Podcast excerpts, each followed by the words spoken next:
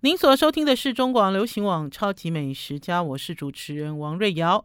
听众朋友刚刚收听的这首歌曲是 YouTube 所演唱的《Invisible》。好啦，超级美食家又有好东西要给大家推荐喽！母亲节快要到了，我们这次要跟大家推荐田园香田园香的滴鸡精哦。呃，这次总共有两种口味，除了原味之外，还有筋好棉滴鸡精。筋哦，就是筋骨啦，筋骨的筋，筋好眠滴鸡精。呃，白天呢可以增强体力，晚上呢可以帮助入睡，然后呢让身体可以形成自然的循环。这次呢中广的特别为听众朋友服务，然后呢所提供的价格呢比在官网年度的活动还要高，所以呢听众朋友呢要赶快追上我们中广。与好物市集给大家推荐的田园香，提供一个专线，好不好？大家如果有任何问题，请你们打电话进来，零二二五零零五五六三，零二二五零零五五六三。呃，给大家的推荐直到四月十九号为止哦，大家要锁定淡如姐吴淡如淡如姐的节目。就可以得到更多有关于低基金、低基金的各式各样的资讯。好，超级美食家今天要带大家去吃好喝好啊！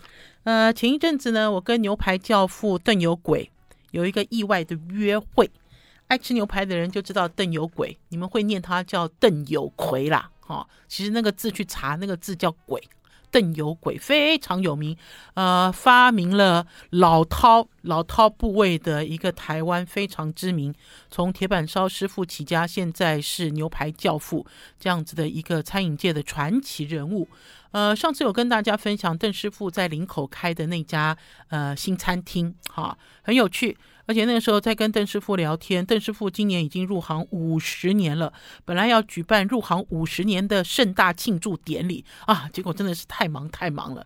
那所以呢，呃，邓师傅呢这次呢就跟我一起去一家餐厅试菜，这家餐厅叫做乐斐，乐斐，快乐的乐，斐就是斐济的斐，乐斐。主厨 Josh 也来过我们超级美食家。几次哈，这个教学很有趣。教学呢是陈兰书的，算是陈兰书的弟子，好，就是全台湾最有名的女主厨陈兰书的弟子。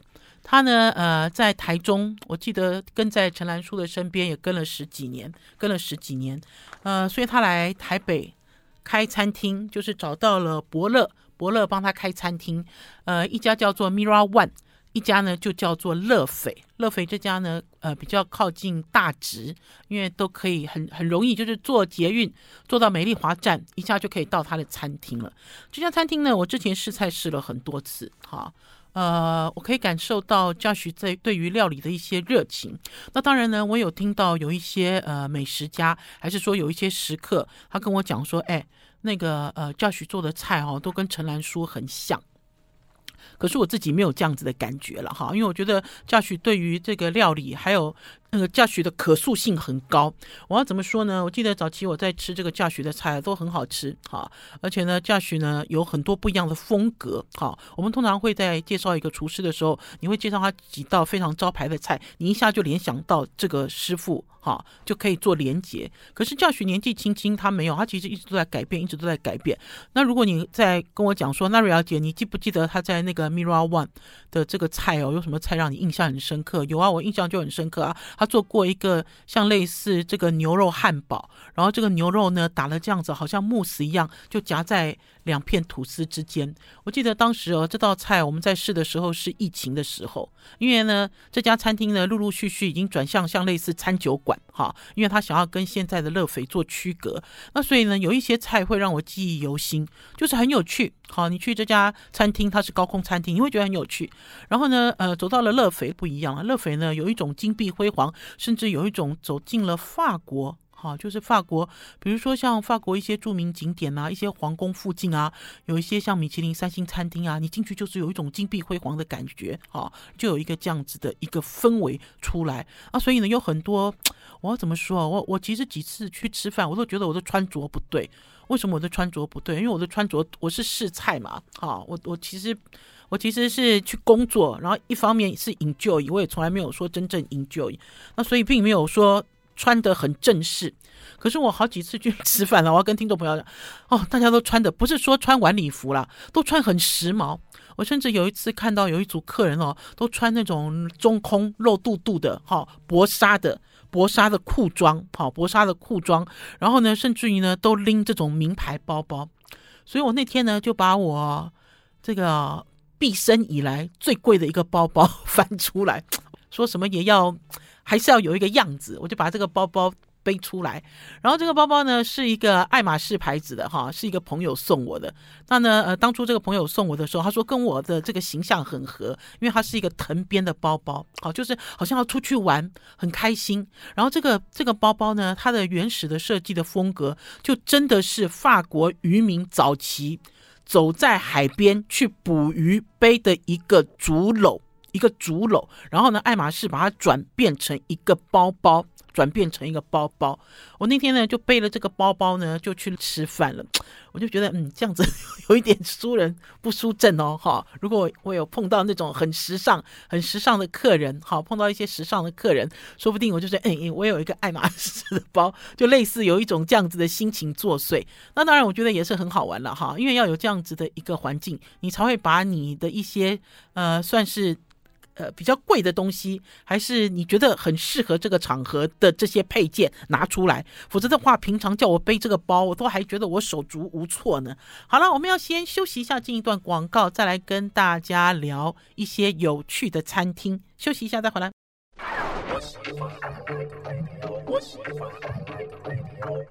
您所收听的是中广流行网《超级美食家》，我是主持人王瑞瑶。好啦，今天是礼拜五，很开心带大家去吃几家好吃的餐厅啊。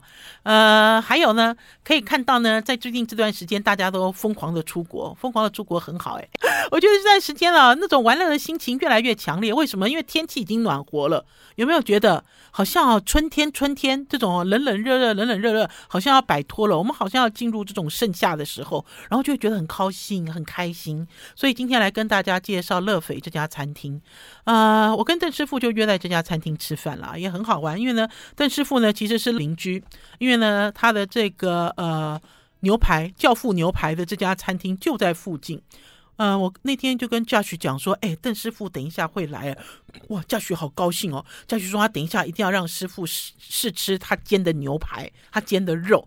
然后我就问嘉许说，啊，你有去邓师傅的餐厅吃过饭吗？他就说有啊，他去过两三次。好，呃，可是邓有鬼师傅没有来过。好，那天我们就很开心。然后还有啦，我觉得这个餐厅很有趣。这餐厅啊，我这次去的时候，我发现它有做了一些改变。这个改变就是它的座位数变多了。好，因为我以前进到这个餐厅，我都觉得有一种呃博物馆、美术馆的气质。好，因为它有一些壁饰，哈，它有一些它有一些装饰，哈，呃，或许主人不想把它挡起来，哈，那所以他会把它秀出来。啊，秀出来，呃，就是。它的这个墙壁上哈有这种金色的很大，好，你人站过去大概跟你的人比你人矮一点点，就金色的很大的一个那个包心菜的切面的断面断面的图案，然后是金色的，所以很多人很喜欢跟这个包心菜的断面拍照。然后呢，就像呃这个餐厅，这个餐厅有一些漂亮的这个。挂灯，好，就是这个水晶灯这样垂坠下来，然后甚至有一些珠链，好，有一些金色闪光光的珠链。那所以我才想说，到了这个环境的时候，你就想说，哎，我不应该穿这样子，哈，你知道，至少我也应该要像时髦一点的感觉。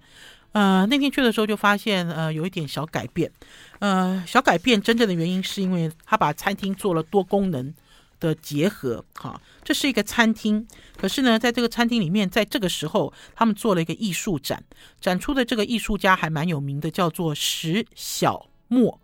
石小墨呢，把之前呢拿出国去的一些呃一些作品，哈，挂在就还没有在台湾展出的，就挂在这个餐厅里面。其中有两幅，哈，大家如果要去吃饭的话，就要去看那两幅。有一幅就是呃花生厚片吐司。有一幅呢，就是呃仙草奶冻。听众朋友不要以为我在开玩笑啊，因为那天呢，我跑进去的时候，跑进这个餐厅的时候，他们就叫我要看那两幅新的，然后就让我猜，他说：“廖姐，你猜那是什么东西？”天哪，我怎么看得出来？为什么会看不出来呢？因为用的是一种润的状态润嘛，哈，就深入的状态，等于是呢，他的这个画画风，他现在的这个画风就是都是用这种这种好像用刮刀好去刮，好刮这个画面的感觉。然后所以第一幅你好像是 zoom 用用 zoom in 的方式去近看了一块花生厚片吐司，然后第二张呢，就是你用 zoom in 的方式。去看了仙草奶冻，本来第一张、第二张要我猜的时候，我猜不出来。他跟我讲仙草奶冻的时候，我就笑出来了。我说：“如果你要我猜烧仙草，我猜得出来，猜得出来。仙草奶冻就有代沟了，你知道？因为我这个年纪哦，流行的不是不是仙草奶冻，我这个年纪流行的是烧仙草。”所以我看不出来，我猜不出来，哈、那可是呢，整体用餐的氛围呢，就是因为有一些画，然后他们也因为换了画之后呢，就好像换了装潢一样，哈、有一个比较新的感觉，哈、然后呢，也是要配合这个作品哦，我要给大家看一下，因为呢，大家如果有追上，呃，我们这段影片一开始上传给大家看到的，哈、这个照片的话，就会发现说，瑞瑶姐，你怎么拿了一个艺术作品呢？没有错哈，这的确是一个艺术作品。这个艺术作品呢，是一个非常有名的荷兰画家，叫做蒙德里安的作品。呃，我用口述来跟大家介绍这个作品的风格，你们一定都看过哈。为什么呢？就比如说，他会用线条画出九宫格，好，直线的线条，九宫格，或者是呃十二宫格，或者是少一点七宫格、八宫格，然后在这个规规。规矩哈，就是非常方正的这个框框里面，会涂上红色啊、黄色啊、好绿色啊，像渐层这样子的感觉。这个呢，就是荷兰的艺术家蒙德里安的作品。那所以呢，这次呢，主厨的教学呢，主厨教学呢，就在菜里面也做了一个这样子的安排。呃，等于是这几格里面呢，主要呢是有呃羊乳酪。有羊乳酪组成的这个慕斯，就他做了一个像糕像糕一样，你知道软软蓬蓬的这个白色的慕斯，然后上面呢，呃，搞不好呢，他会用一点红色的，哈，有红色的，有绿色的，然后甚至有一些花香味的东西，哈，然后去拼凑出蒙德里安的这个画作的风格。呃，吃起来好轻盈哦，而且很有趣。好、我们在这边哈两三下就吃完了。下去说，他为了要做这盘菜，花好多功夫。好、尤其是这个黑色的格线。我一开始我看到这个格线哦，我以为就是巧克力嘛，对不对？大家就想，如果要要用食材去做一条黑色的线，最快就是巧克力，要不然就是细的墨鱼面线，对不对？去炸嘛，去弄。可是不行啊，因为它这个画线是很笔直。那所以呢，他们每天晚上都会去烤，好用泡芙，用泡芙的这个这个用泡芙的配方去烤这个直直直直的这样子的一条零点二零点二公分还是零点零点二公分左右的细线，而且要很笔直，以为是装饰品，结果吃在嘴里哦哦，好香，好有味道。好了，我们要先休息一下，进一段广告，再回到节目现场。I like 我是王瑞瑶，您所收听的是中广流行网超级美食家。今天跟大家分享乐斐法式餐厅这一季的料理，而且呢，跟我一起吃饭的呢是呃牛排教父邓有鬼。呃，邓有鬼很有趣，啊，邓有鬼呢，呃，早期呢是一个厨师，专业厨师，可是现在呢，邓有鬼呢越来越像一个投资者。我那天才知道，邓师傅还投资了龙悦餐厅，诶。我那天听他讲说，哈，原来你是龙悦餐厅的股东哦，然后才发现现在好多厨师都交叉持股，哈，都去投资别人的餐厅，哈，我觉得也有可能是因为前一阵子新冠的关系，哈，呃，没有那么容易，哈，那所以呢，等于是用一种。大家互相扶持的方式，好，我都没有想到，一个在西餐，一个在牛排界这么著名的一个师傅，会去投资一个这么传统的一个中式餐厅，好，一个一个粤菜粤菜餐厅。啊，当然他们走的都是高端，非常高端，呃，等于是金字塔顶端路线的一些消费课程，他们也互相了解，好，就是呃这个课程。到底需要什么？喜欢什么？大家也可以互相观摩、互相指导。好，Josh 的这个料理里面，因为讲说啊，它就属于这种春季当季的东西。它有一道菜哈，我觉得好美哦。这道菜呢，主要呢做的就是生鱼片，用的就是日本鰤鱼，就是青干。为什么它会很美？它整道菜上来都是粉红色。用各式各样粉红的一些呃元素，比如说他会用红紫苏，会用樱花粉，然后会用康普茶，而且他的这个康普茶呢是用紫苏糖水去做的康普茶，然后所以他就可以做出像那种落樱哦，就是那种樱花的那种。淡粉红的颜色，而且他用了一个非常漂亮的深碗，好漂亮！这种玻璃的镶金边的碗。呃，刚刚有提到这个 Josh 的这位年轻厨师，呃，因为他是陈南书的弟子，大家也都知道，呃，所以呢，在做料理的时候，会有人认为说他的料理风格哦，有那种女性。等于是女性主厨特质的一些纤细感，哈，呃，搞不好有，哈，或许有。可是我觉得 Josh 越来越走出自己的风格了，哈，就他自己有更多的想法在里面。我那天呢吃到了这个日本鰤鱼的生鱼片的时候，其实是满心欢喜。为什么满心欢喜？我记得在前几次去试吃 Josh 的料理的时候，他就跟我讲说，他的老板，因为他老板是一个设计师，哈。然后呢，他就跟我讲说，他的老板哦，对他的菜哦，没有什么要求，唯一只有一个要求，就是菜要做很美。就是你的菜拿出来都要很美嘛，啊，所以我记得我那次去试他的这个有一个小牛胸腺，因为小牛胸腺很丑，小牛胸腺又不规则，烤起来又黑黑的，好看像一块那种黑猪肝还是烧焦的一个什么东西，那所以 Josh 那个时候就用了一片叶子把它盖住，我那个时候笑了，我说你就把它遮丑的意思就是了，对不对？他就说对啊，因为要很美很美。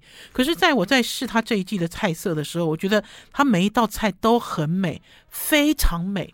好，美到不行。好，除了刚刚跟大家讲的这个日本鰤鱼之外呢，它还有一道菜，主角就是莴笋。莴笋在台湾其实比较少见哈，因为莴笋脆脆的，其实就是这个 A 菜心。大家如果不知道什么是莴笋，就是大的 A 菜心哈。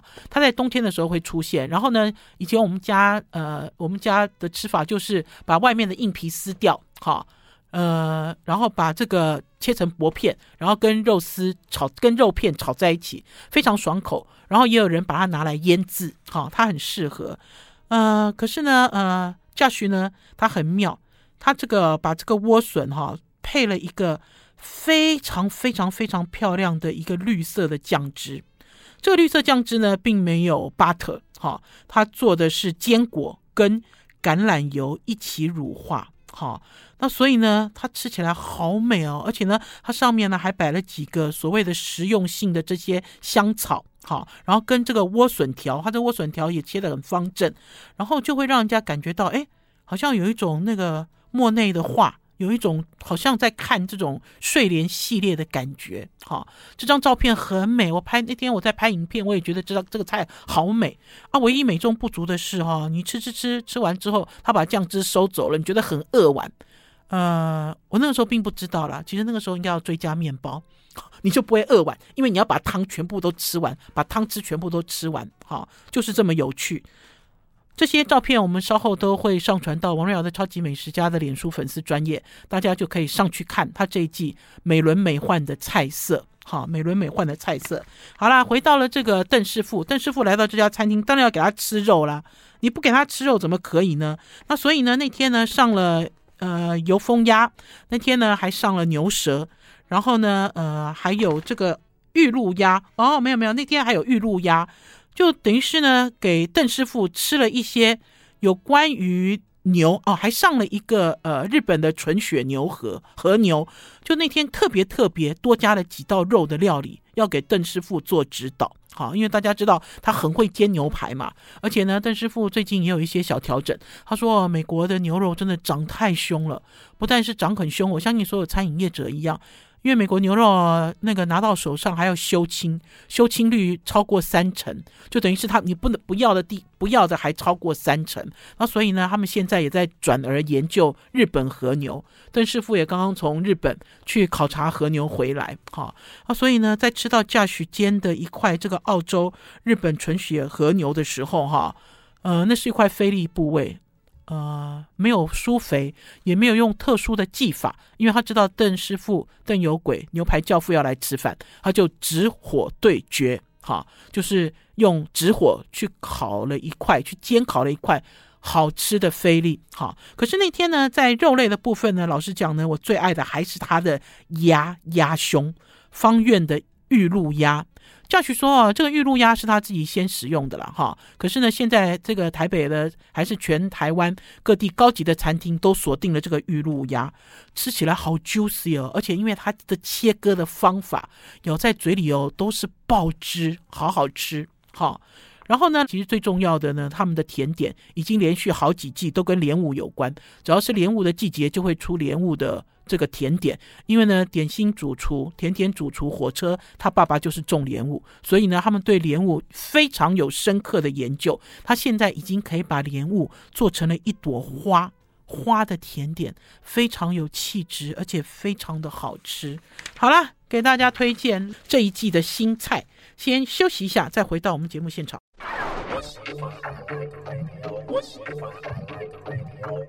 我是王瑞瑶，您所收听的是中广流行网超级美食家。今天是礼拜五，带大家去吃好喝好。刚刚介绍了一家法式餐厅，现在介绍一家中餐厅。这家中餐厅呢，听众朋友也很熟悉。这家中餐厅呢，就是望月楼。啊、其实已经好一段时间没有去望月楼了，因为不在台北市哈。可是它并不远，不远的原因是因为你坐捷运，坐捷运坐到新北市政府站，好，那一站。下车就是板桥啦，板桥站下车之后出站，好，很多人是走那个，我以前都是直接走地下道，走地下道就走的头昏眼花，其实不是，你出站之后就可以看到斜对角的那一栋那栋大楼，非常近。呃，有一段时间没有去了哈，因为呃，在前几季在呃邀约试菜的时候没有时间。哈啊，因为这次呢，呃，就比较提早，因为这次的试菜是在三月的时候试。可是我这次最高兴的是什么？我这次最高兴的是呢，我去看了他的包厢，好，四十八楼，四十八楼的位置，算是新北很高，也是很有名的高空餐厅啊。因为在这一栋还有一家是这个呃欧式欧式餐厅。然后在上面就是自助餐，哈，它其实有三家，哈，这样子的一个餐厅弄在一起，诶，不是欧式啦，应该是东南亚式，哈，而且还有酒吧。那所以呢，住在新北的人，如果爱吃的人呢，你们一定吃过这三家餐厅，一定都造访过。那天因为去的时间比较早，所以就在里面闲晃，就看得到看得到他们最大的一个包厢，最大的包厢啊，可以坐二十四个人，哦，那桌子好大，而且是两面采光。啊、呃，他们的公关会员就跟我讲说，这个包厢其实为了这个政府官员设宴而而使用。那所以呢，呃，他们的这个使用率很高，好。然后关键是在于，大家知道这个政府哦，要请客吃饭，费用都没有那么高，好，就是他的经费有有规定，不能大吃大喝，就要有一定的限度在内。所以呢，使用这个包厢的低消很便宜。我那天听到那个低消的费用的时候，我有一点吃惊。吃惊的原因是因为呢，呃，我说哦，这个如果是在台北市，不要讲说是台北市的包厢了，如果是台北市现在很有名的这些餐厅哦，还是说这些私厨餐厅，大概是五个人，差不多是五个人的费用，哈、可是他可以做十几个人，就他的低消是十几、十几、二十个人这样子的低消。我就在讲说，等到新冠稍微缓和了一下之后，搞不好大家想要聚餐，我也想要聚餐，找亲朋好友来聚餐。因为呢，呃，苏全辉师傅的菜，我自己也非常喜欢。好，给大家稍微秀一下我们这次的试菜菜单。他们已经开始换菜了，虽然是三月的时候的邀访，他们从四月一号就开始换菜。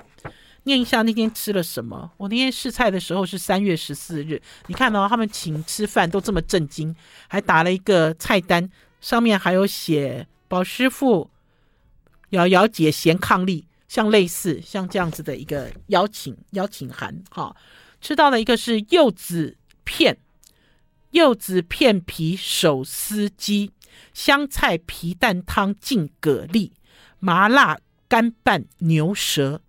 党参当归烧鹅，松露蜜汁叉烧，蛤蜊葱姜牛肉煲，牛肝菌纹龙胆斑块，豉椒炒鹅肠，不是生肠哦，豉椒炒的是鹅肠，咖喱龙胆头腩，还有异豆年糕葱爆和牛，最后一道是豹子甘蓝炒芦笋。还上了两个甜点，一个是流沙芝麻球，一个是雪哈杏仁茶。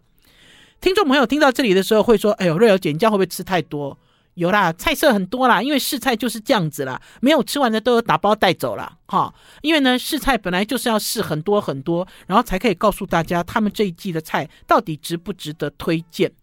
呃，我觉得苏全辉辉师傅哦，呃，年纪轻轻，可是呢，他跟他都跟一些老师傅，他都有跟老师傅学习，哈，然后也一直互相都有交流，所以呢，即使呢他的年纪轻，长得很帅，因为他很白，皮肤很白，个肉很高，大家都每次哦去望月楼吃饭，都好喜欢跟苏师傅拍合照，我也有，我也黏着苏师傅，你知道，抓着苏师傅跟他合照了一张照片。哈，他其实有这种呃这种书生的气质，哈，那可是他做菜也是哈，很细致，非常细致，而且里面有这种老派的风格，哈，甚至有一些料理呢，我吃了之后就觉得说，哎，这个好像去了香港，好，香港的味道。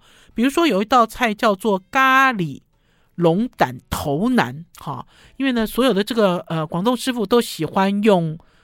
都喜欢用这个龙胆鱼，哈，而且很喜欢用活鱼。我那天才听苏师傅讲啊，他用的这个活鱼哦，不是龙虎斑哦，因为龙虎斑比较小嘛，龙胆很大，哈，他都叫这种很大的龙胆石斑，哈，很大的龙，然后然后自己回来分切。那所以就是用他自己分切，所以有各式各样的部部位。所以在菜单里面，你可以听到有龙板、龙板石、龙龙胆石斑鱼的块状。好，鱼肉的大块，然后用牛肝菌去烧，然后呢，也有这种，就是这个龙胆鱼的头，这个头去烧咖喱。好，这个咖咖喱的味道像什么？这咖喱的味道就很像香港街边的这个，你知道，像咖喱鱼丸的味道。我就觉得很好玩。我说，哎，你怎么烧了一个这样子的味道？哈，而且甚至于在这里面呢，呃，有一些椰奶。椰椰奶的一些元素，那所以它其实吃起来不像我们在台湾好吃到的一些咖喱的风味，而且味道很浓郁，很好吃哈。呃，虽然不是百分之百了哈，有这种香港街头的感觉，可是它呼唤了呼唤了你的味道，呼唤了你的味觉啊，现在其实国境开放了，去哪里都可以。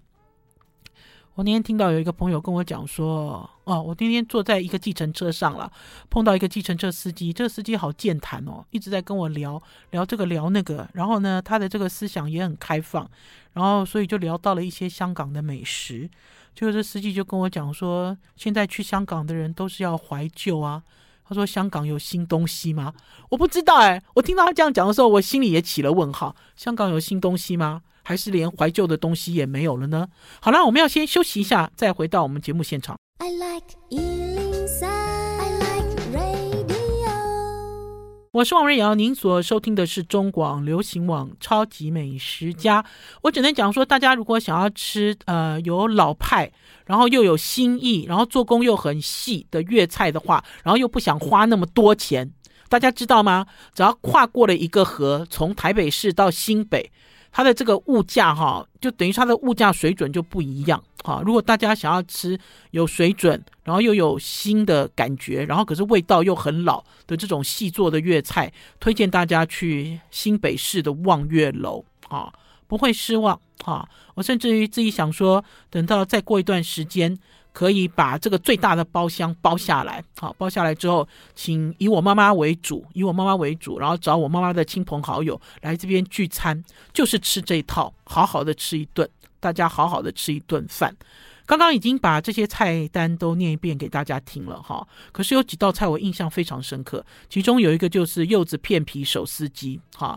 柚子片皮手撕鸡，其实呢，大家都在讨论手撕鸡，尤其大家就讲说香港啊，你去香港餐厅吃饭，去粤菜餐厅吃饭，呃，你一定要看他的功力，看师傅的功力，你就要看他的这个油淋鸡做得好不好。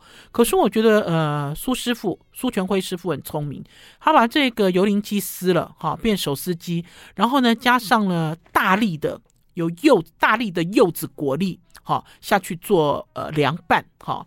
呃，应该是一道热拌菜，它其实没有冰过，就是鸡呢已经恢复到类似常温的温度，然后再跟这个大粒的柚子拌在一起。这个大粒的柚子当然现在不是季节，哈，可是呃有进口。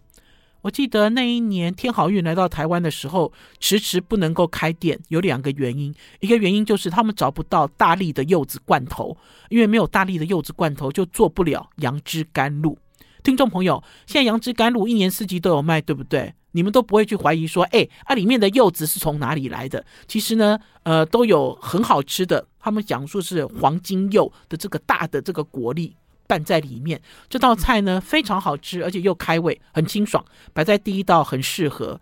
然后呢，那天呢，呃，苏师傅呢上了一道汤，这道汤呢简单说起来是香菜皮蛋汤，哈，可是它里面煮了非常多的蛤蜊。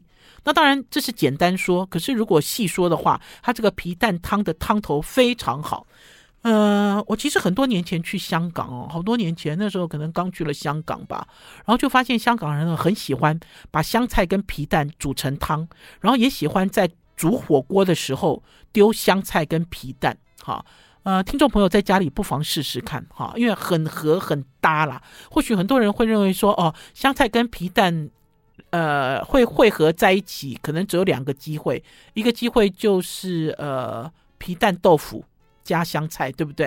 然后另外一个就是煮成什么皮蛋瘦肉粥，其实没有，这两个是好朋友，虽然它看起来完全不搭嘎，哈。那所以苏师傅用一种浓汤的方式，哈，来做这道汤，而且呢，用的是鱼的浓汤来做，然后加上了很多很多的肥蛤蜊，这个也是我近年来喝过。